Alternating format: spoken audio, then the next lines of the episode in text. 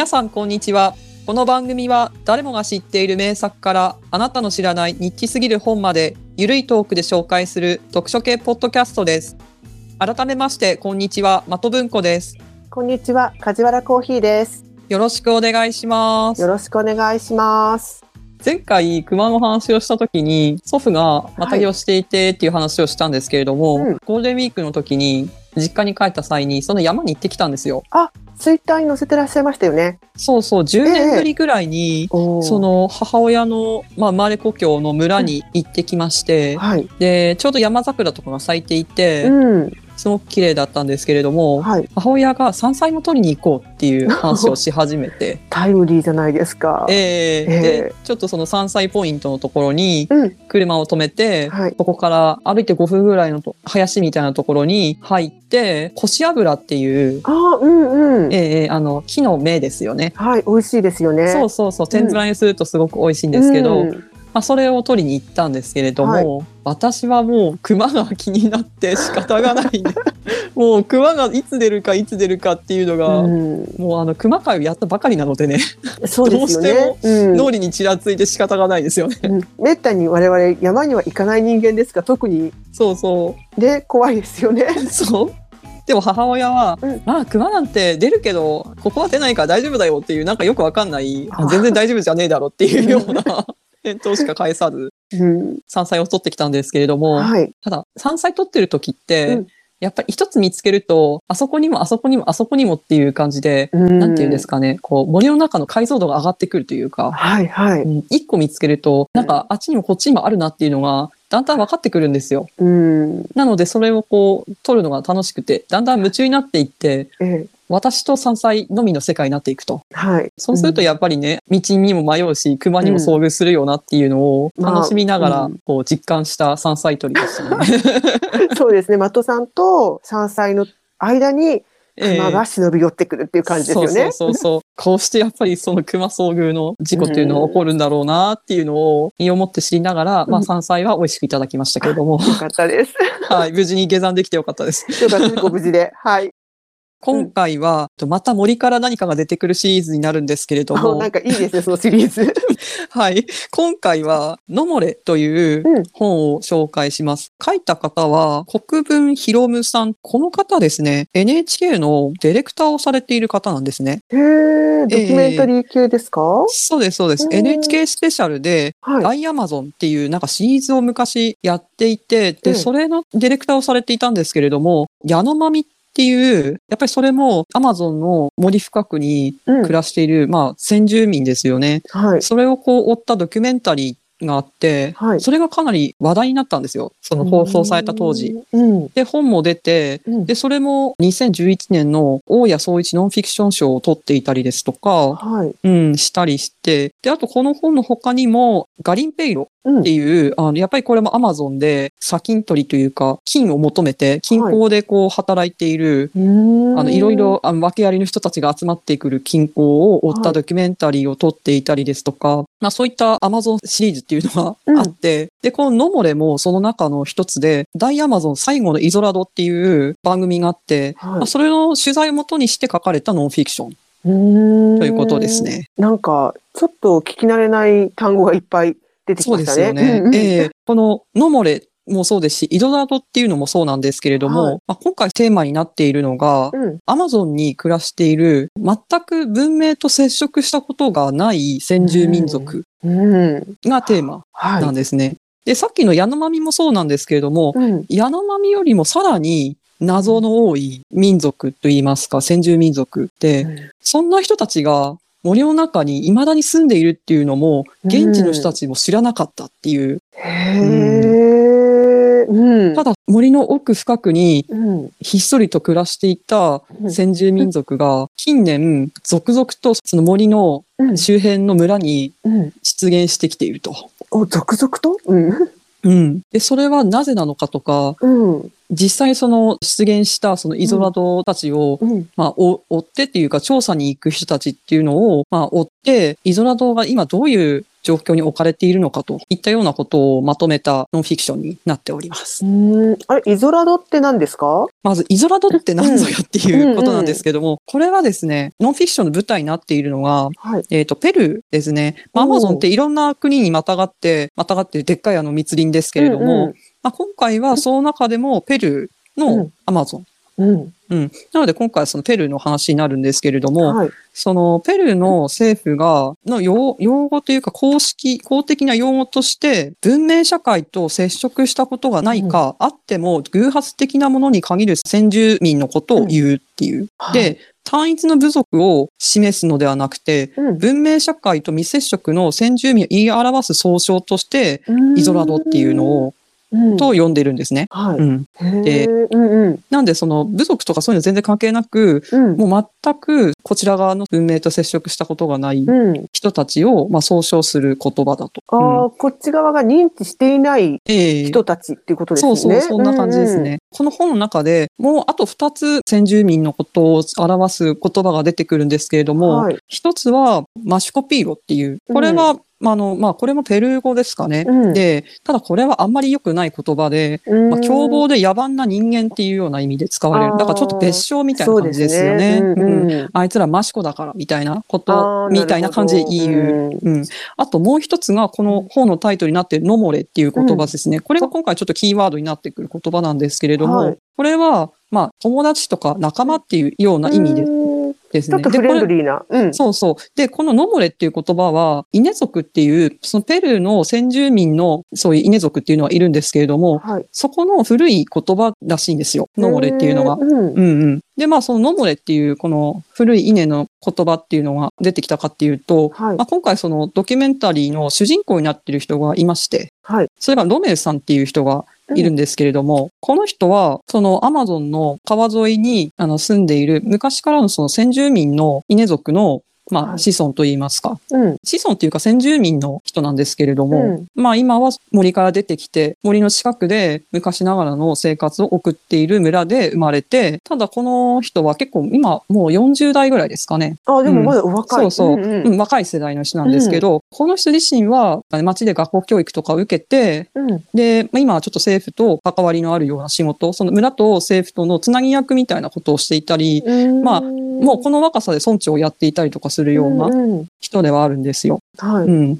で、このロメルさんの生まれた村にはですね、ちょっと不思議な言い伝えがありまして、はい。それはどういう言い伝えかっていうと、おじいさん、そのまたおじいさん、まあ、ひいじいさんぐらいの代にあった話だと。昔、先住民として森で暮らしていた時に、その森の中に侵略者がやってきたと。はい。その侵略者から自分たちは森から連れ出されて、うん。で、ゴム園に連れて行かれて、はい。で、ゴム園で働かされていたんだと。うん。農園では重労働と、あとは伝染病ですね。それで連れて行かれた先住民の多くが死んでいったと。このままだと、もう俺たちは全員死んでしまうと。うん、だからここで決断しなければいけないと言って、まあその5人の稲の男がですね、白人のパトロンをうん殺すんですよ。はい。そして仲間たちを奴隷小屋から救い出して、うんみんなで森に逃げるんですね。自分たちが元いた故郷の方向に逃げるんだけれども、はいでももちろんすぐ追っ手がやってくるわけですよ。ええうん。で、向こうは馬とか持ってるわけで、馬とか銃とか持って、追いかけてくるわけで、このままみんながまとまって逃げていたら、全員捕まってしまうと。なので、ここは二手に分かれて逃げよう。そしてまたいつか森の中で落ち合おうって逃げたんですよ。はい。そしてそれっきり会ってない。おーうん。そのじいさんたちが亡くなっていくときに、この森のどこかに、その二手に分かれた仲間たちが、うんどこかにいるはずなんだと。うんうん森を右に行った者たち、まあ自分たちは故郷に戻ることができたけれども、うん。左に行った者たちはその森のどこかに別のところで暮らしてるかしてるはずだと。うん。だから、あの森に分かれた野漏れ仲間を、息子たちを探してくれよと。っていうのをうん子供たちに言い残して、うん。代々みんな死んでいったわけですよ。おー、うんなんていうか、ちょっと不謹慎ですけども、ロールプレイングゲームのこう始まりみたいな感じで すね。すごく不謹慎だとは思うんですけれども。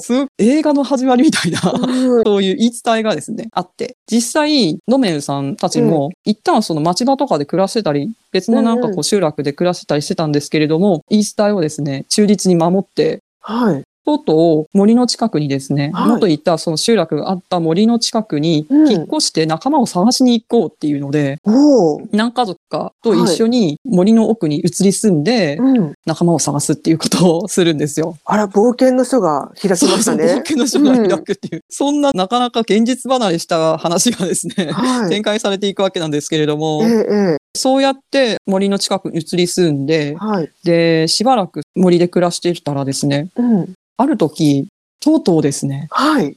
森の奥から見知らぬ人がやってくるんですよ。わお。それは素敵。うん。しかも、その見知らぬ人たちは見知らぬ人たちなんだけれども、うん。自分たちと顔立ちがよく似てる。うんん。まあでも何も着てないですよ。すっぱだかだし、はい。手には弓矢を持ってて、うんまあ、こっちに向けてくると。で、もう屈強な男たちがですね、うん何人かやってきて、こう弓をこう向けるわけですよ。おお、出てきた人たちが。そうそう。うん。村の人たちは、うん。こういう時はかける言葉があるんだと。はい。で、それは、笑顔で、うん。大きい声で、ノモレだ。俺たちはノモレだ。お前たちのノモレだっていうように声をかけるんですよ。敵ではない仲間だと。で、それが伝われば。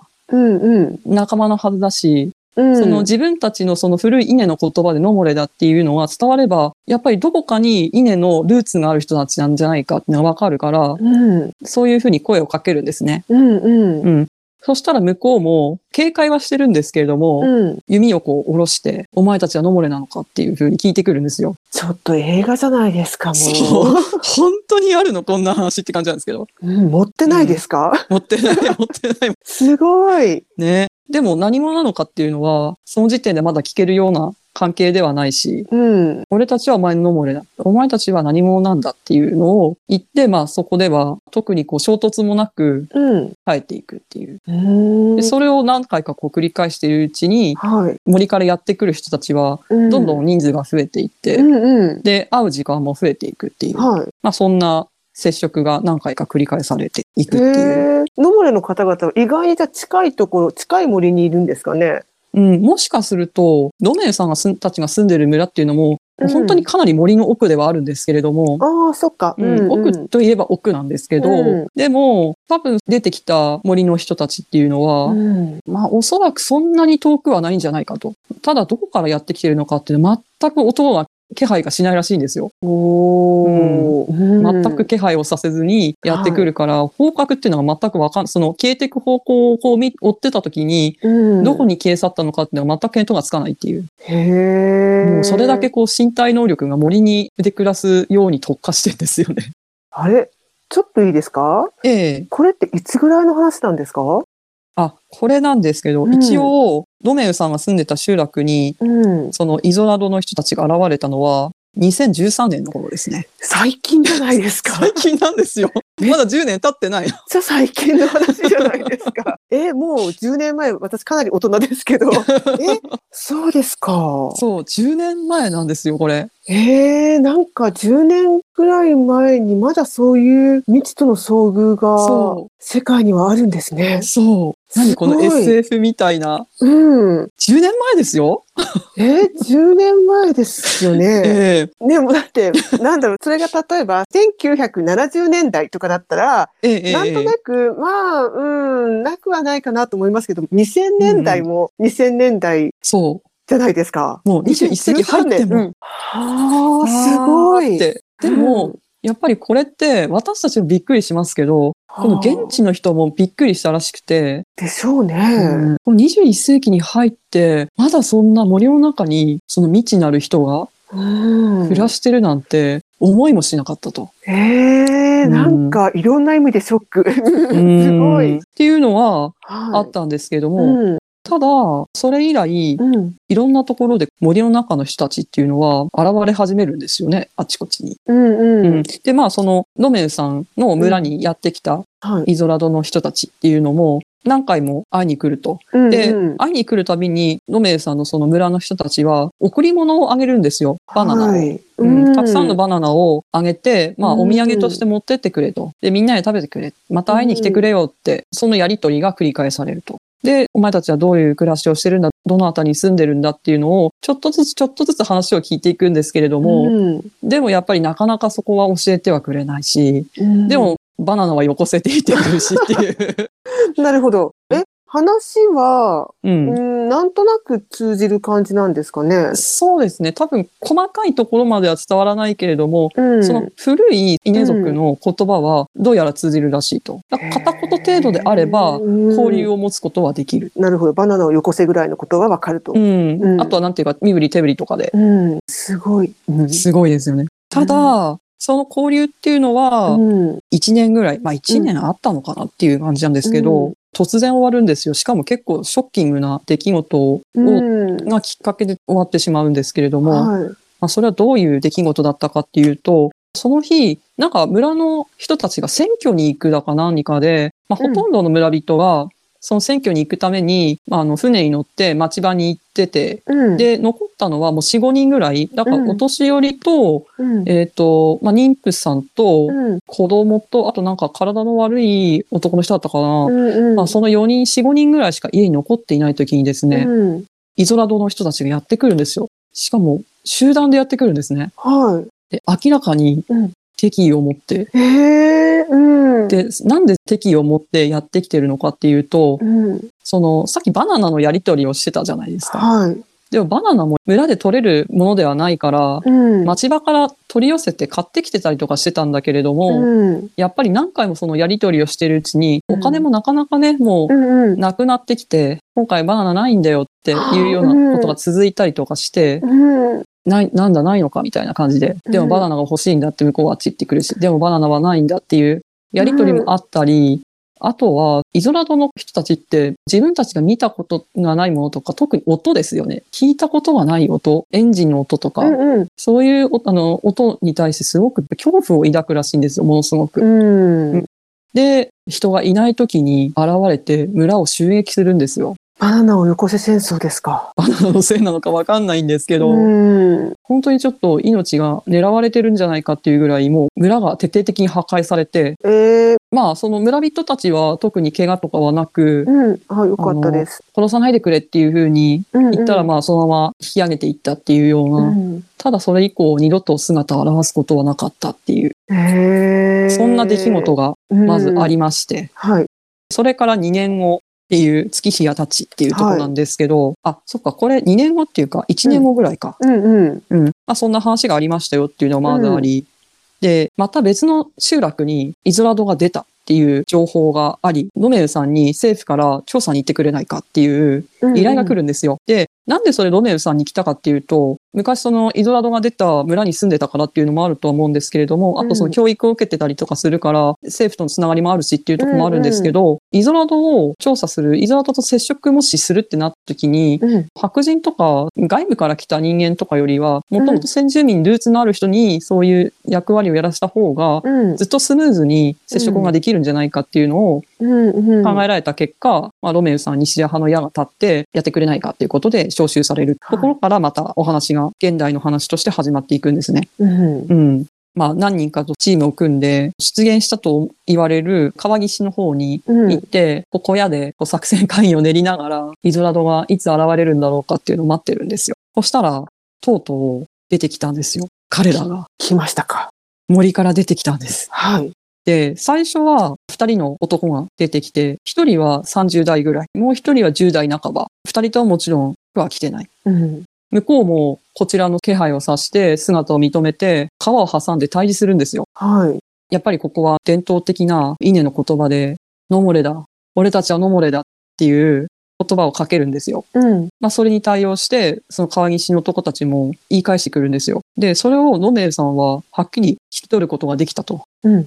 傷ついた仲間がいる。助けてくれ。だから言葉わかるんですよね。なるほど。ううんん。すごい。うん。そうそう。だから、ドメルさんにとっては、イゾラドといえども、うん。全くその未知の人っていうわけでも全然ないっていうところがあるんですよ。この人にとっっては。まあそうですすよね。ルーツ。そうそう。でも、ここで一つ問題なのが、うん。抗議しにその助けを求めている人がいると。まあ、これが普通だったら、あ助けに行きますよね。うん。ただ、その相手がイゾラドとなると、うん。またちょっとこれがですね、ややこしい事態があるんですよ。はい。まあ、文科省の役人からロメルさんは、うん。こう命じられてたと。イゾラドとは接触するなと。ええこれはですね、ちゃんと理由があるんですよ。はい。まあ、法律でも決められているんですけれども、隔絶されて未接触で生きる先住民である限り、うん彼らの存続を守るために、彼らを不可侵の存在とするなるほど。政府の宣言があるんですよ。ここれなぜかというと、うん。イゾラドはやっぱりそのうん長く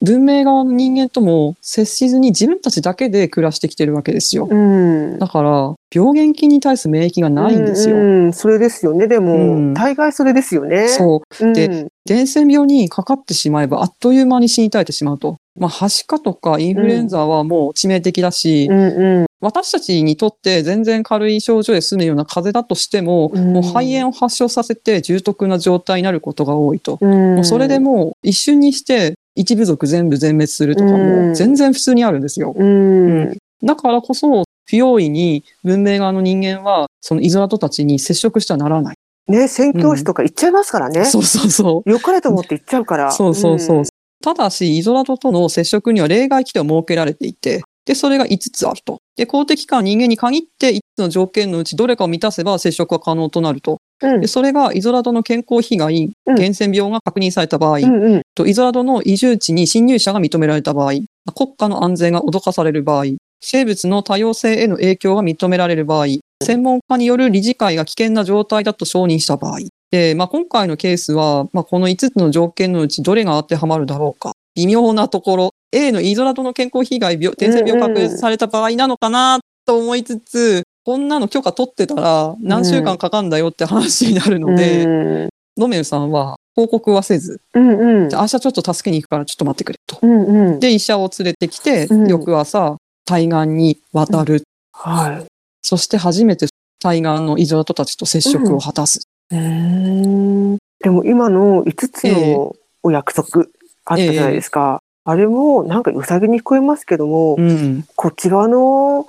なんか都合ですよね。そう。うんあくまでも、こちら側の都合であって、うん。もうイゾラはそんなことを知らないわけですよ。向こうの側の人たちが。ねね勝手に決められた枠内で、それに従うじゃないですけど、うん。ねえ、なんか、うんそうちょっとどうなのって思っちゃいますよね。まあ、それが今後の話にも出てはくるんですけれどうん、も、はい。で、まあ、お医者さん連れてきて、怪我をしてる子供ですね。ジャガーに足を噛まれて、あーうんまあ、ちょっと傷口が可能しちゃってると。はい。このままだとやっぱりちょっと足が壊死してしまうかもしれないから、まず簡単な消毒をして、はい。あとちょっと様子を見てもらうと。うん。ただ、なんていうんですかね、薬を与える、うんまあ、その治療するって言っても、うんその、普通だったら抗生物質飲ませて、みたいな。うんで、あとは傷口は可能しないように消毒して、あとは抗生物質飲ませて、あうんの、感染しないようにってやるんだと思うんですけど、はい。まずそういう一般的な治療も難しいんですよ。うん。だってその、文明側の人間は見たこともないし、うんましてやその注射器だの、うん薬だの、そんなものを見たことない人たちにいきなりこう、目の前でそれを見せてたら、パニックになるじゃないですか。そうなんですよね。それ、ね。そう。だからできる治療もすごく限られていて、うん。ガラス瓶に入れた、とても薄めた消毒液と、まあ、可能止めの塗り薬と、あとは溶かして飲むタイプの栄養剤もうん。一応持ってったけど、全部使えるかわかんない。でも最悪、殺菌と抗菌だけできればなんとかなるんじゃないかと。まあ、あと、もし栄養剤も飲ませられれば、病気であれば抵抗力つけるぐぐらいはなる、できるんじゃないかな。でも全部それはできるかどうかもわかんないけどっていうような状態で行って、で、治療をするっていう。ううんん、ここもやっぱりそのイゾイゾラドの人と接触するのはどれだけ難しいことなのかっていう。そうですよね。なんちょっとまた話がそれちゃうんですけど、アフリカでエボラがすごく、ね、あれも周期で結構発生しちゃうんですけども、そうですね。なんか未だに医療が逆効果だと思ってる人たちも多いんですよね。ああ、うんうんうん。結局病院に収容して自分たち、こちら側っていうか、うん、あ医療側とて、しては治そうと思って収容するんだけれども、ええエボラのね、あの病気の特性から言うと、亡くなってしまうことの方が多いわけですよ、やっぱり。ああ、そうですよね。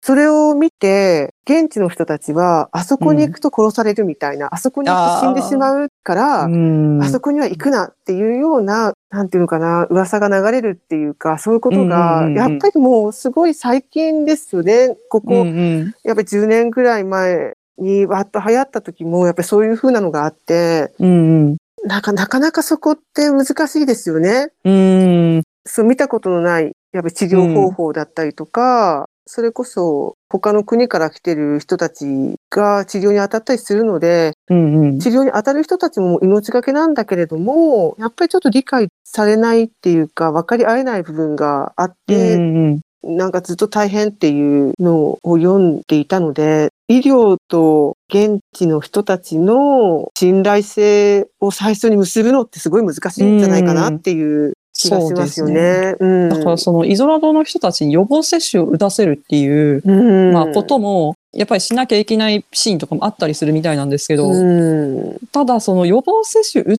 たせるまでに、うん、もうどれだけのその信頼関係を築けるかっていう。うん逆にその信頼関係築けなかったら予防接種はいくら頑張っても打てないっていう。そうですよ。もうだって刺すんです。れるとか、そうそう、うん攻撃されたりとか、うんなんかその病気を治療するっていうのって、じゃ実は結構その信頼というか、うん同じその文化を共有してないとできなかったり、あとその文化を共有してたとしても、やっぱ信頼関係が成り立っていないと、まあいろんないざこざとかトラブルに発展してしまうっていうような、まあそういう問題の、まあこれかなり極北の例だとは思うんですけれども、うん。言葉も通じない、まず文明もそもそもあまりにも違いすぎると。うん。そういった人たちに医療を施さない、施すってなった時の難しさとともに、イゾラドと治療といえども接触しないといけないので、もうそのメンバー誰一人として体調不良の者がいないかどうかってのをものすごくあの神経質に確認するんですよ。熱が出てる人がいないか。咳をしてる者がいないか、はの喉が腫れてる人がいないかとか、うん。今までちゃんとマシンとか天然痘とかオタフ風邪とか予防注射打ったかとか、うん。全部確認をして大丈夫だってなって初めていけるっていう。それを怠ると本当にもう取り返しのつかないことが起きてしまうからっていう。う、ん。そこを毎回念入りにやっていく。うん。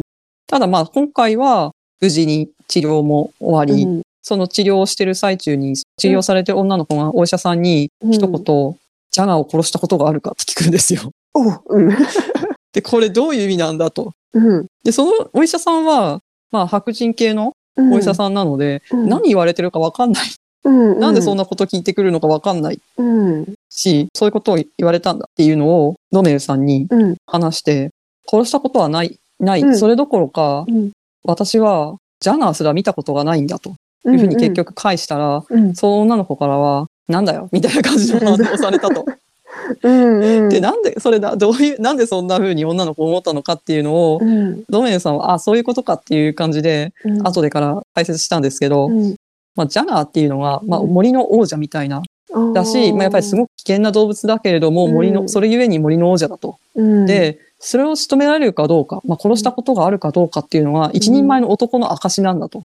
だからお前は、あの、その、ジャガーを殺したことがあるのかっていう問いっていうのは、こいつは一人前の男なのかどうか、どうなのかっていうのを聞いてきたんだっていう。ただその答えが見たこともないっていうのは、うんこいつはもう使えねえなっていうような判断をされたんだろうっていうので、うんみんなで笑うっていうシーンがうんあるんですよ。まあ価値観ね、価値観の相違。うん。ね、そこではちょっと、こうんう、相手にされなかった。そう、相手にされなかったっていう。まあそんな難しい。そううんこともありつつ、まあ、そこからですね、川岸の人々との交流が始まっていくんですよ。うん。、で、毎回会うたびに人が増えていくんですね。うん。まあ、大体10人ぐらいでみんな会いに来ることが多くて、はい。で、最初のその2人はやっぱり親子だったと。と30代ぐらいの男がクッカっていう、うん。この人が一家のまあ長みたいな感じの、うん。でうん。連れてきた息子は家内っていう、うんで、これは長男で。あと、妊娠してる女の人と、うん。えっ、と、その夫みたいな二人組も来て、で、その妊娠してるあの女の人は、クッカの娘だと。で、まあ大体この4人ぐらいが毎回来る。で、毎回そうやって会って、今回も贈り物としてバナナをうん。あげるんですよ。あげない方がいいんじゃないですか、バナナを。ね、ちょっと前回ごともあるので、うん。うんバナナじゃない方が、ううんん。ただやっぱり、ドメルとしても、ドメルさんとしても、この人たちがどこに今住んでるのかっていうのを調査しに来てるので、うん。また会うための材料としてあげてるっていうのもあるんですよね。で、なんとか、お前たちは今どういう暮らしをしてるんだ、どこに、どのぐらいの人数で住んでるんだっていうのを、なんとかしてこう聞き出そうっていう。うん。その目的っていうのはやっぱり彼らを保護するためっていううん。ところもあるんですよ。ただや向こうの家族の人たちもものすごくやっぱ警戒してるので、うんあんまり質問をやつにばえされると、お前何がしたいんだっていう、お前何が聞きたいんだってうるさいなっていう感じでうん帰ってっちゃうっていう、うんまあそういうことを今回も繰り返していると。バナナ魅力的。そう、バナナ。ね、やっぱりバナナは甘いし、うん焼かなくて、焼いたりしなくてもすぐ食べられるから、すごく喜ばれるっていう。なるほどね。うんでもバナナ、バナナに虫とか大丈夫なんですかね？そこはちょっと心配だけれども。う。うんん。へえ、それで、うんなんか、前に的さんが紹介してくれた、あうんうん精霊、ああ、精霊に捕まって倒れる。うん、精霊捕まって倒れる時も、なんかこう難しいなって思ったんですけど、こういうのって、うん。ね、なんかあのお話はもっと昔の話でしたよね。いや、あの話は、あ、そうですね。起こったのは、うん。1980年代にあった話ですね、アメリカで。うんでも今回もっと近い時代じゃないですか。もっと近い時代、2010年代ですかね、これ。うんうん。ここでの話ってなると、またちょっとこう、ねそう、それがちょっと後半にその話が出てくるんですけれども、はい。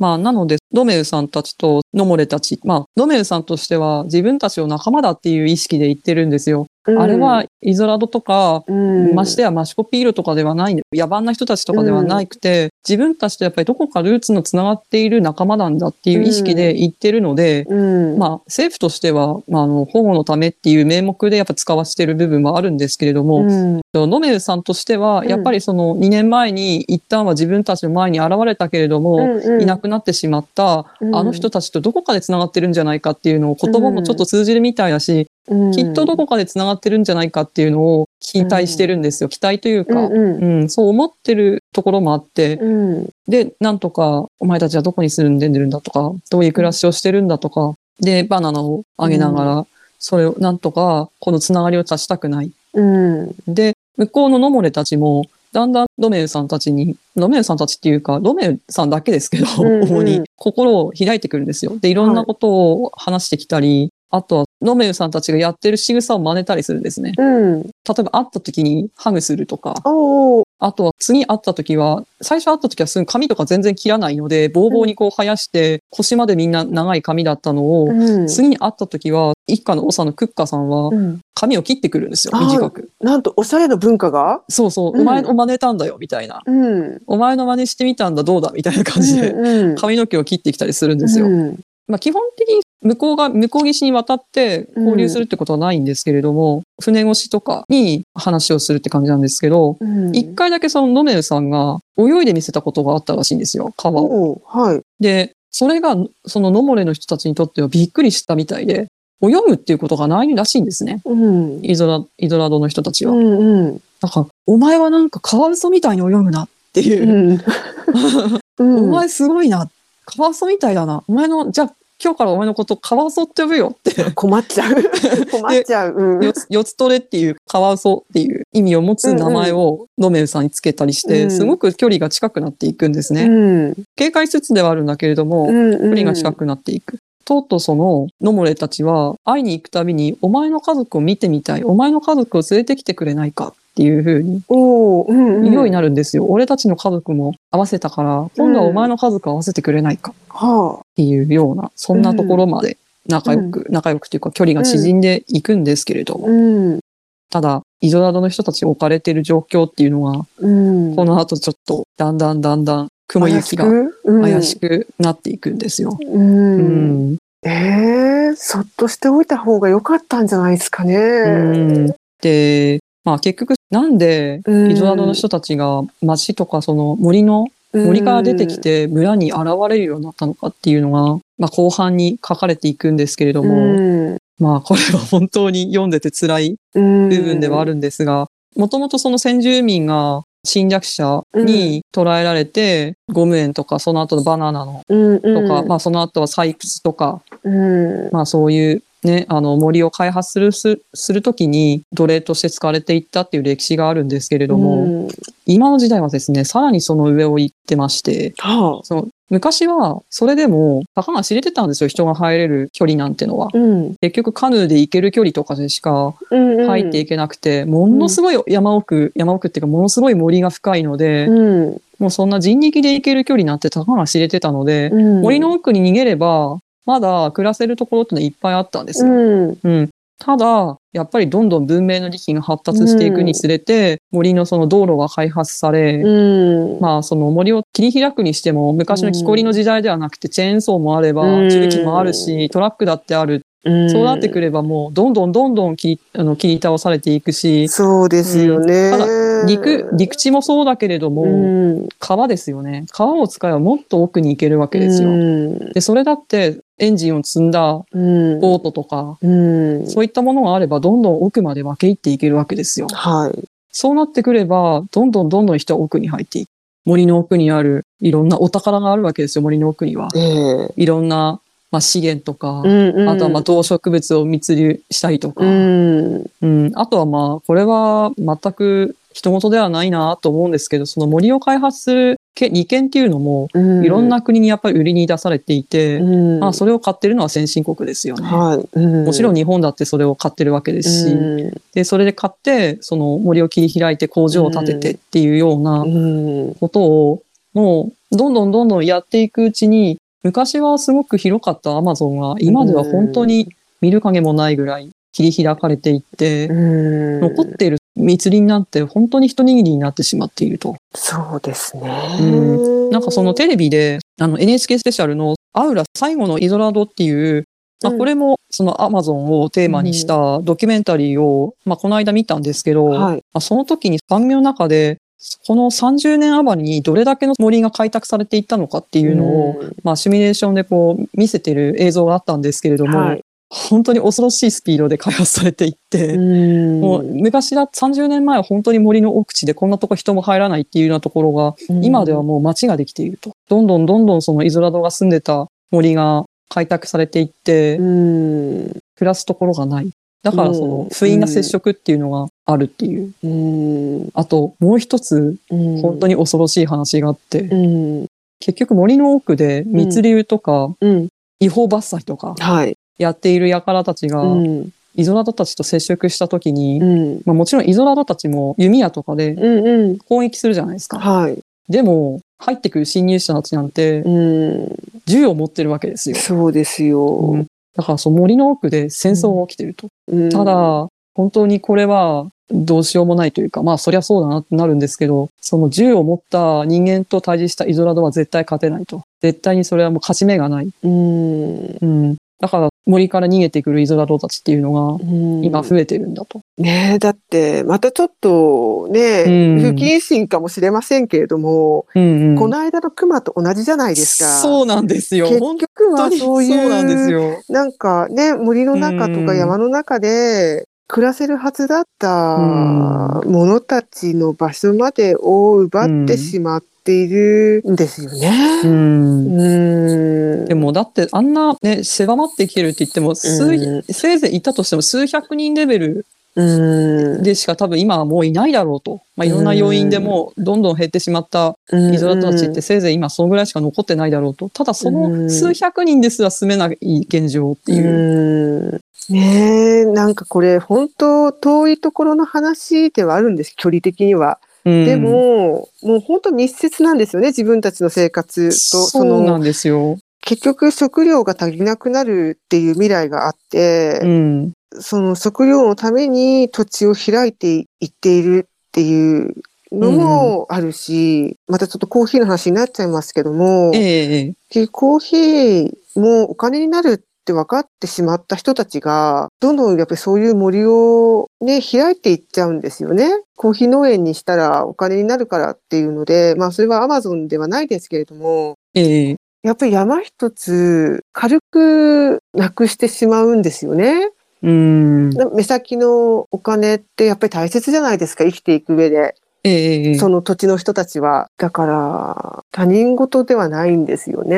うんで、しかもやっぱりそのペルーとか、まあブラジルもそうですけど、うんこの南米のあたりってやっぱまだ発展途上にある。今から、うんこれから発展したいっていう、うん。なった時に、うん経済を優先するっていうところはあって、そうそううんまあ、ペルーも、ペルー政府も、もう2000年代に入ってきて、イゾラドたちっていうか続々と出てきて、うん。まあ、周辺のその村の人たちと抗争が起きたりとか、もう最悪うんうん村人がし殺されるとか、うん。うん、そんなことがあったりとかしてるので、ただ、まあ、やっぱりそのイゾラドだからといって攻撃するわけにもいかないし、まあ、どのように保護していったらいいのかっていうのを、まあ、考えるにあたって、まあ、このロメルさんとかを派遣してたりするんですけど、ブラジルみたいにそういう行動プログラムがなかったので、うんうん、あの、2015年あたりにイゾラドと会った時にどうするか。で、イゾラドたちを今後どのように保護していくかっていうような、うん、あの、その、ホームプロ、あの、プロトコルうんうんうんうん、あの、作成、まあ、制定するんですよ。うん、ただ、このプロトコルに沿って今後は、イルダたちをどのように接触したいのか、もしくはどのように保護していくべきなのかっていうのを、うん。まあ、定めたっていうところではあるんですけれども、うん。やっぱりこれにしたって、うん。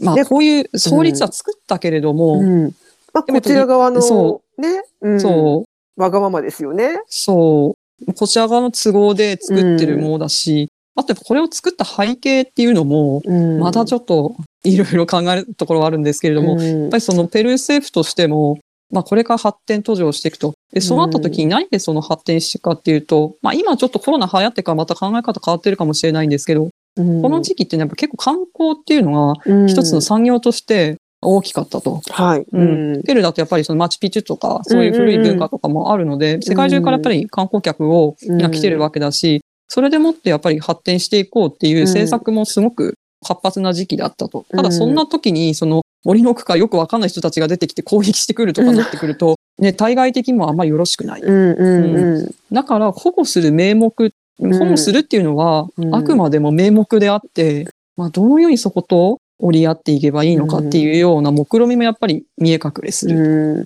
もうそこに人権はあるのかって話になりますからね。そう。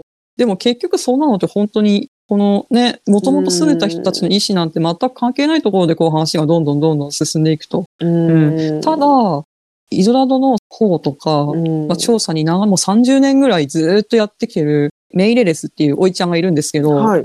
この人は30年もこの話をずっと追ってる人ならではの視点っていうのがあって、確かにイゾラドっていうのは今まで住んでた、今まで通りの生活をさせてあげられるのが一番だと。うんそれがやっぱりベストだと。うんっていうか、それが、それは本来であればするべきだと。それは俺もわかると。うんただ、今はもうそんなことを言ってる状況ではないんだと。うんもう森の中で何が行われてるかわかんない。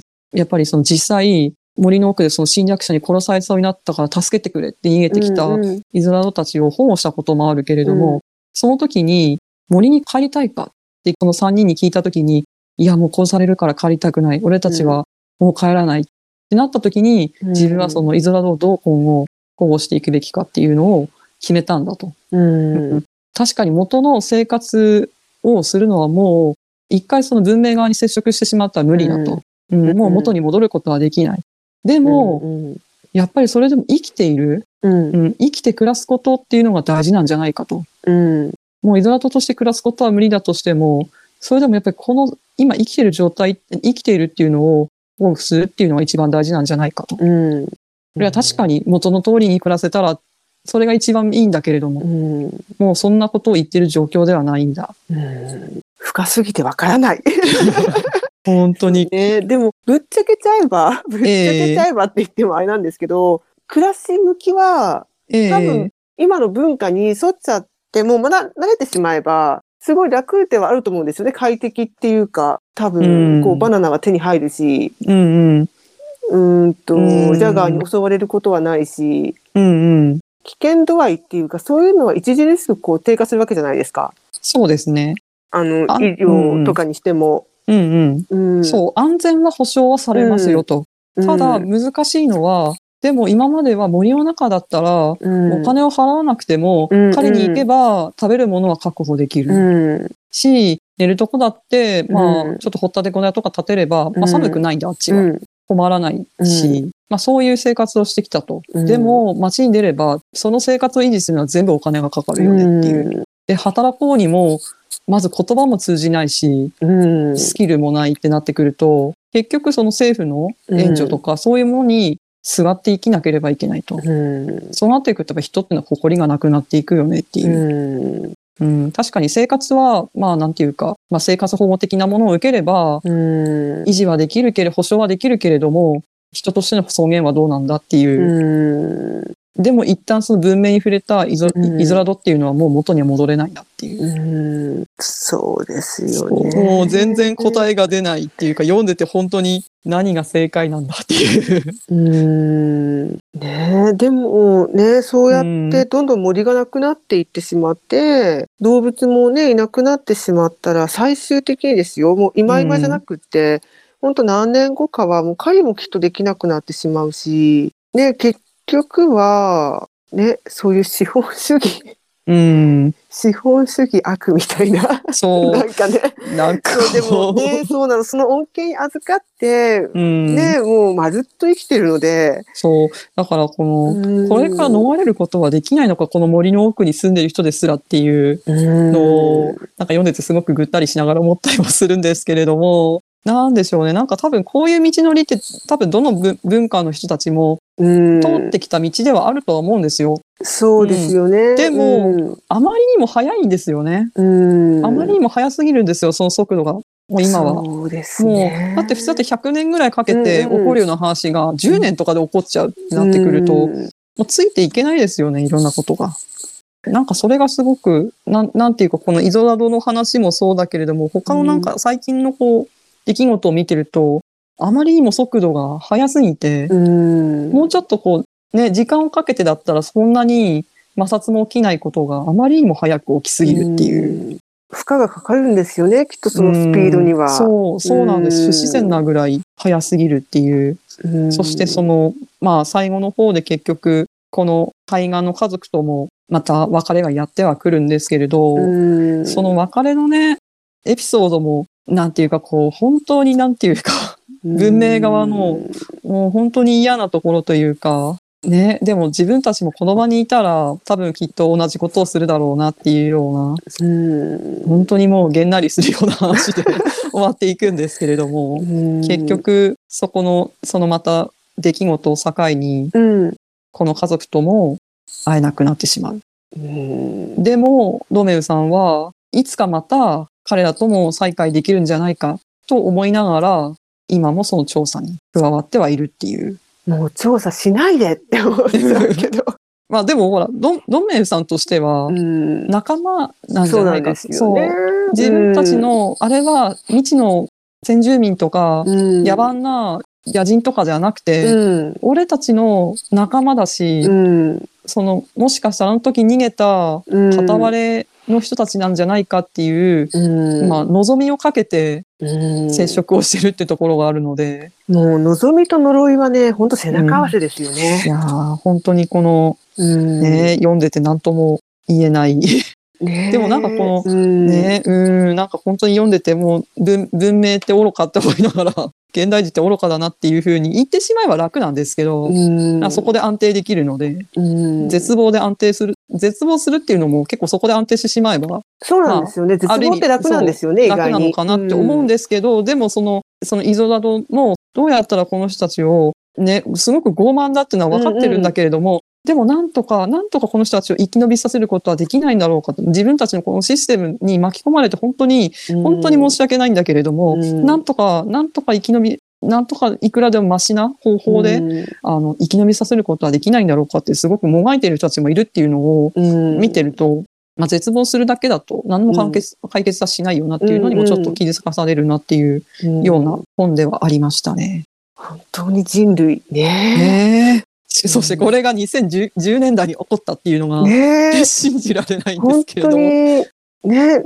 だから本当直近まで多分、まあ今、きっとね、そういう問題は加速してるはずですもんね。そう、だから、まあ、この2014、5年ぐらいの時点で、だいたい100人前後なんじゃないかって言われてた、イゾラドの人たち、今どうなってるんだろうなっていうのは、うん、なんかすごく昔、自分がまだ子供の頃あ、ここカええットしてもらってもいいんですけど、カットしてもらった方がいいかもしれないんですけど、ブッシュマン？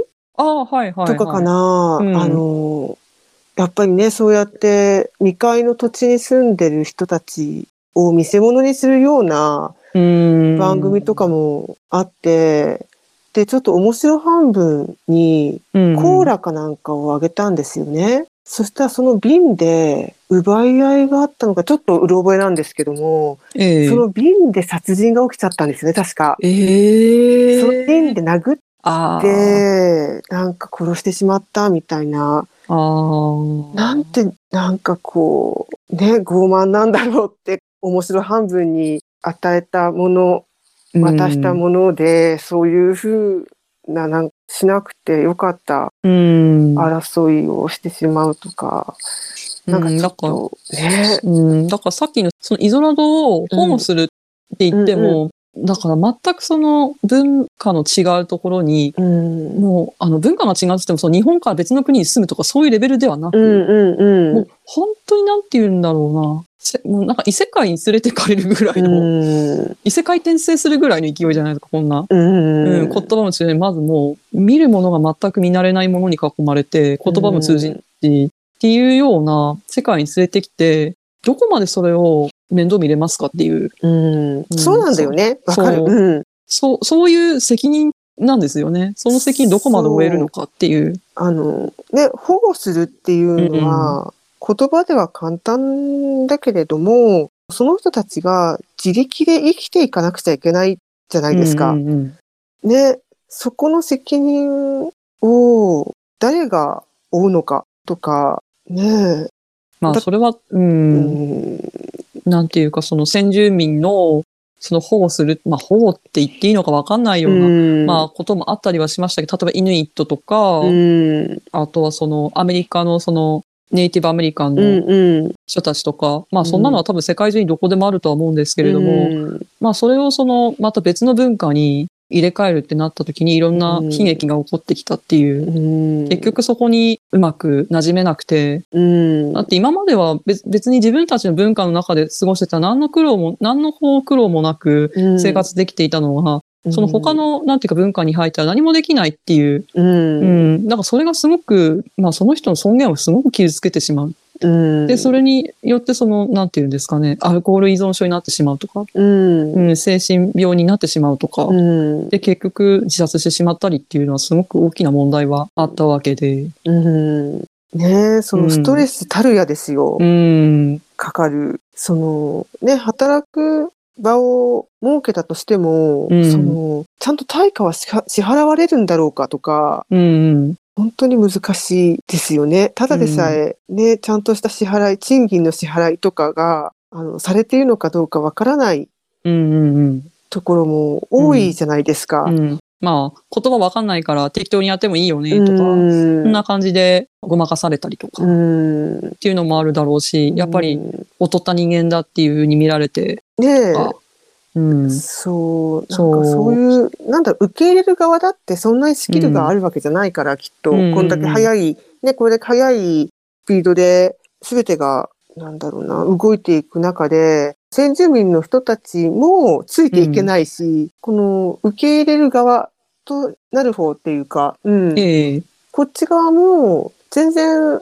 そういうスキルがない中でうん。やっていかなくちゃいけないっていうのは悲劇的ですよね。うん。なんかあの、まあ、それをまた、あの、精霊に捕まって倒れるのを、うん、あの、門族の人と、あの、移住先のアメリカうんうん。のその、人たちの、あの、うん。激突っていうのとも、うん、やっぱりちょっと、リンクしてくるのかなとは思うんですけれども、うん。うん。まあ、それ以上に本当に多分、先住民、全くその森の中で、原始的なせあの生活をしてた人たちが文明に触れるっていう衝撃、うん、なのかなっていうのは、いやー。そうですね。もうすごく無責任な発言をするとすれば、ええ。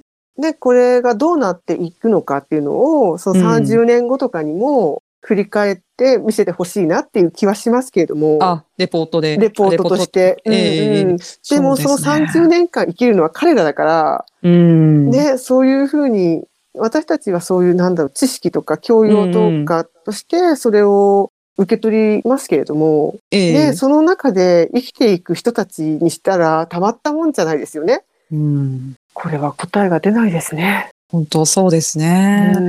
またさんらしい聖書だと思います。これ何年前だったかな ?2018 年うにん。出た本ですけれども、なんはい。か読んでも5年ぐらいは経つんですけど、うん。やっぱり未だに思い出して、こううん手に取る本ではありますね。うん。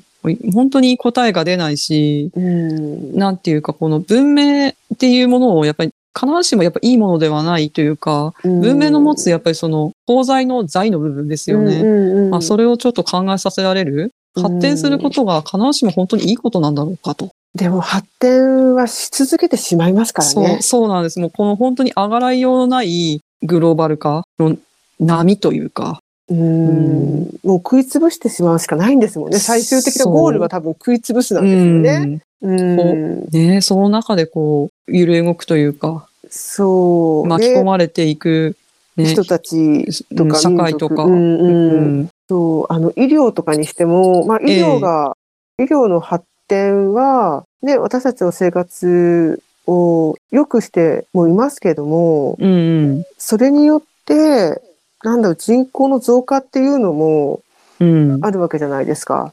うんうんね、みんなが健康でいるのはすごくいいことだけれども、そうやって人口がまた増えると、結局は自然とかをなくしていかないと生きていけなくなってしまうから、やっぱり何かを手に入れたら何かを失うようなシステムには大きくなってるんだろうなとは思いますけどね。うん。うん。自分たちの生活を豊かにするっていうことは何かを失ってるし、ええ誰かの何かを奪ってるっていうことがね、隠されちゃうから、また、うん今の世の中。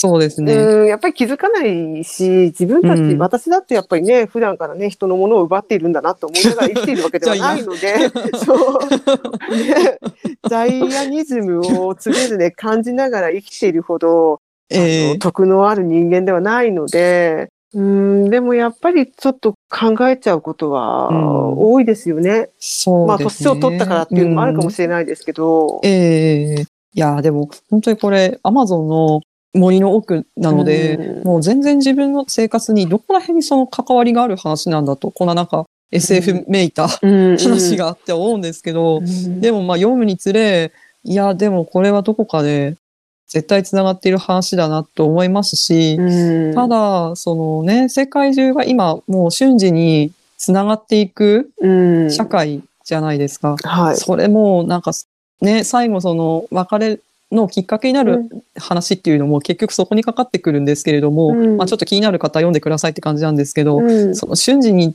拡散されて繋がっていくっていうのも本当に良し悪しだなっていうののは、その最後のその出来事を読んでつくづく思いましたね。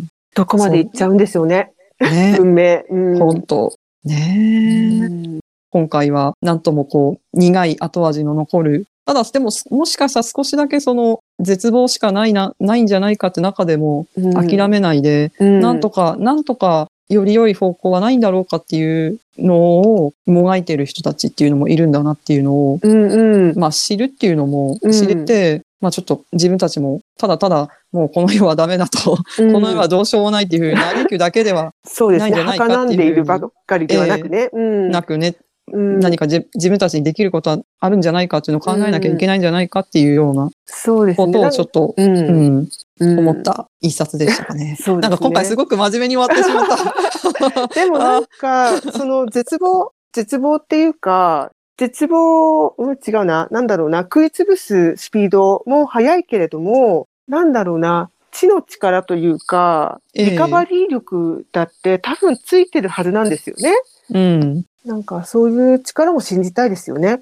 ええリカバリー力というか、ええええ抗うぞみたいな。そうですね。絶望するにはまだ早いよと。そうそうそうそう。そうそうそう。ね、その力の一つに少しでもなれたらなとはい。思います。はい。はい。今回はこんなところでしょうか。はい。ありがとうございました。ありがとうございました。本当に真面目になっちゃったな。番組へのお便りは、つんどく三昧ツイッターアカウントの DM か、概要欄に記載のメールフォームにて受け付けております。皆さんからのお便りお待ちしております。それではまた次回まで。さようなら。さようなら。